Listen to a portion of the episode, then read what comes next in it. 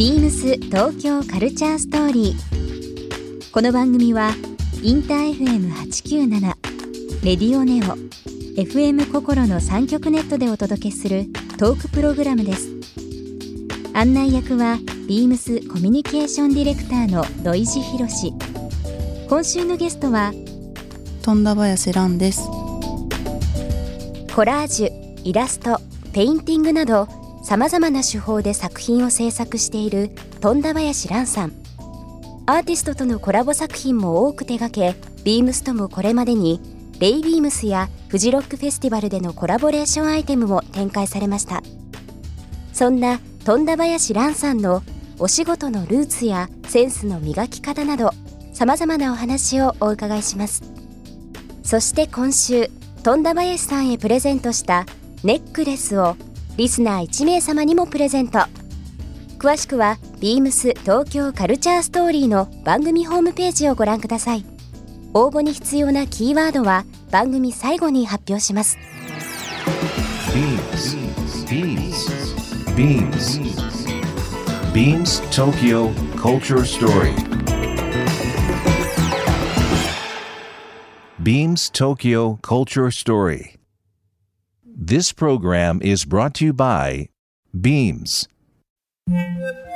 ビームスありとあらゆるものをミックスして自分たちらしく楽しむ。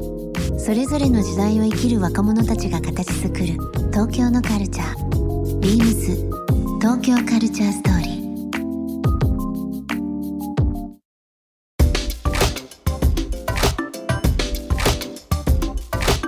ーあのーアンケートにも答えていただいてて、さっき浅草の洋服屋さん、はい。スリーラーバーズのお話いただきましたけども、うん。あのー昔からそういうお洋服っていうのは、うん。やっぱり自分のなんだろう元気になる源だったりとか興味があったりしたもんなんですか？そうですね。うんやっぱり小学校ぐらいからうん。なんか雑誌買ってう、ん。うんなんかそういうの好きでしたね、うん。で文化服装学院はい。に行ってたので、うん。専攻は何だったんですかスタイリスト科だったんでスタイリストか。すけど、うん。うんそこでいろんなファッション好きな友達いろんなジャンルの友達ができたりとかして、やっぱそういうなんだ環境的には囲まれてうんうん。いたのでで販売も伊勢丹とかで販売うん。してたので。すごい面白い経歴ですね。スタイリスト学科で、うん。えースタイリスト目指しながら目指してないんですよ だから目指さ目指してなくてそう。ただなんとなく通っちゃったんですよね、そう。だから販売員になって、うん。その後 OL で。そう。うん。伊勢丹で販売とかをやってて、OL ってしょその仕事内容どういう内容だったんですか、えっとですねドトールにコーヒーを買いに行って、うん。会議の人数分のうん、コーヒーをその会議に邪魔にならないように並べたりとか、うん。コピー取ったりとうか、ん、なんかおやつの時間にケーキ買いに行ったりとか。結構。面白い面白いって言ったらゆるゆるふわな感じでしたね。ゆるふわな感じでした。何年やってたんですか、それは1年やってて、うんその後また違う事務職に転職して、うんその時ぐらいから絵を始めたんですけどそうだから夕方に終わってその後は暇っていう。まあ OL されててその後、うんまあ今の活動につながるという部分だったんですけども、でも周りからはどういう感じでした？なんかこう、まあ、OL でね、はい。うん働かれてて、うん。アーティスト活動すると。びっくりされてました？周りからは。うん、多分戸惑ってたんじゃないですかね。本当に普通のうん。何にも表現のこ、うん、表現をしてなかったうん。人が急に表現始めたから、うん。多分周りは戸惑いはあったと思うんですけど、うんまあ、今思うとすごい良かったなとかラッキーだったのが、うん。なんか誰も否定する人はいなくて、うんうん。どっちかっていうといいじゃんいいじゃんみたいうんな感じで褒めてくれる、ううんん、人が多かったんでなんかその気になって書き続けちゃったって感じですね。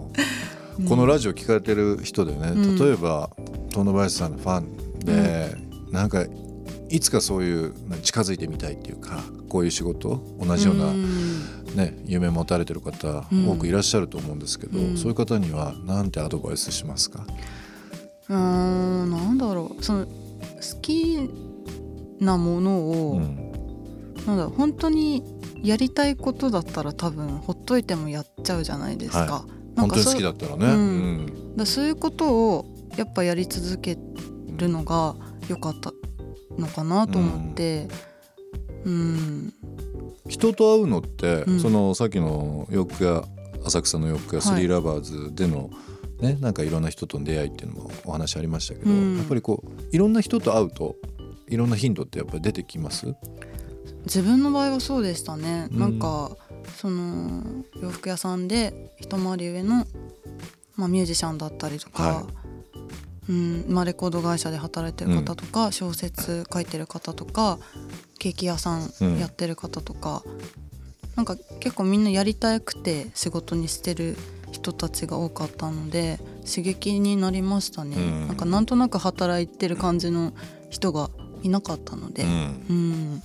なんか今更なんですけどね、は富田林蘭という名前、うんうん。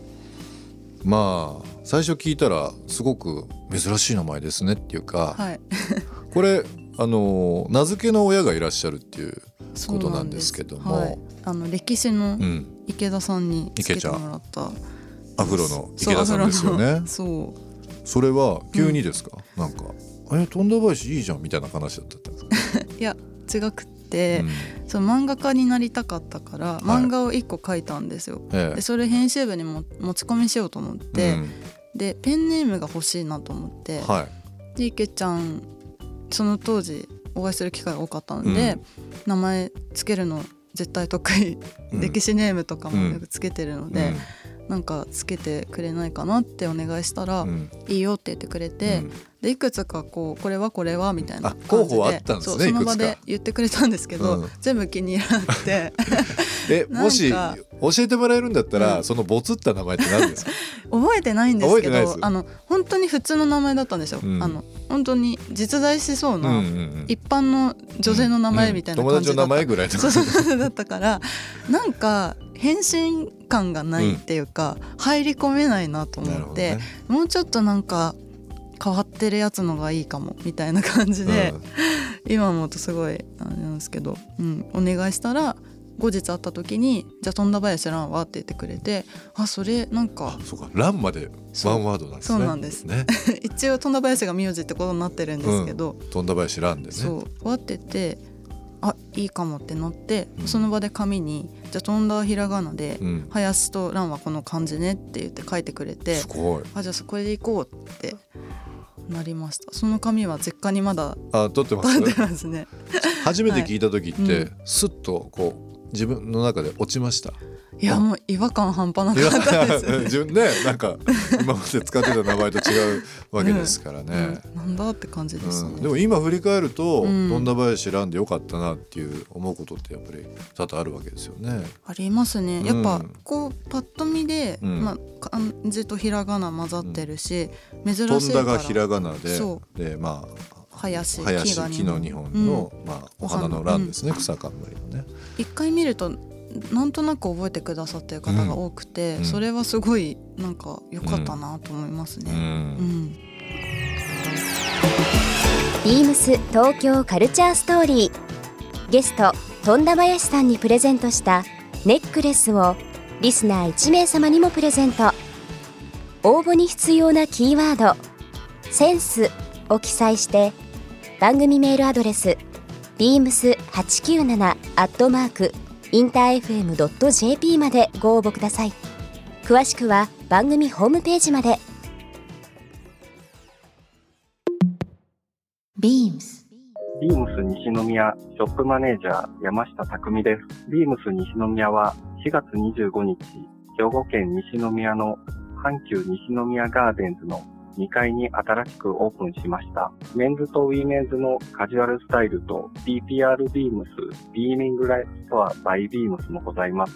ぜひ合わせてご来店ください。ビームス東京カルチャーストーリー Beams Tokyo Culture Story. This program was brought to you by Beams.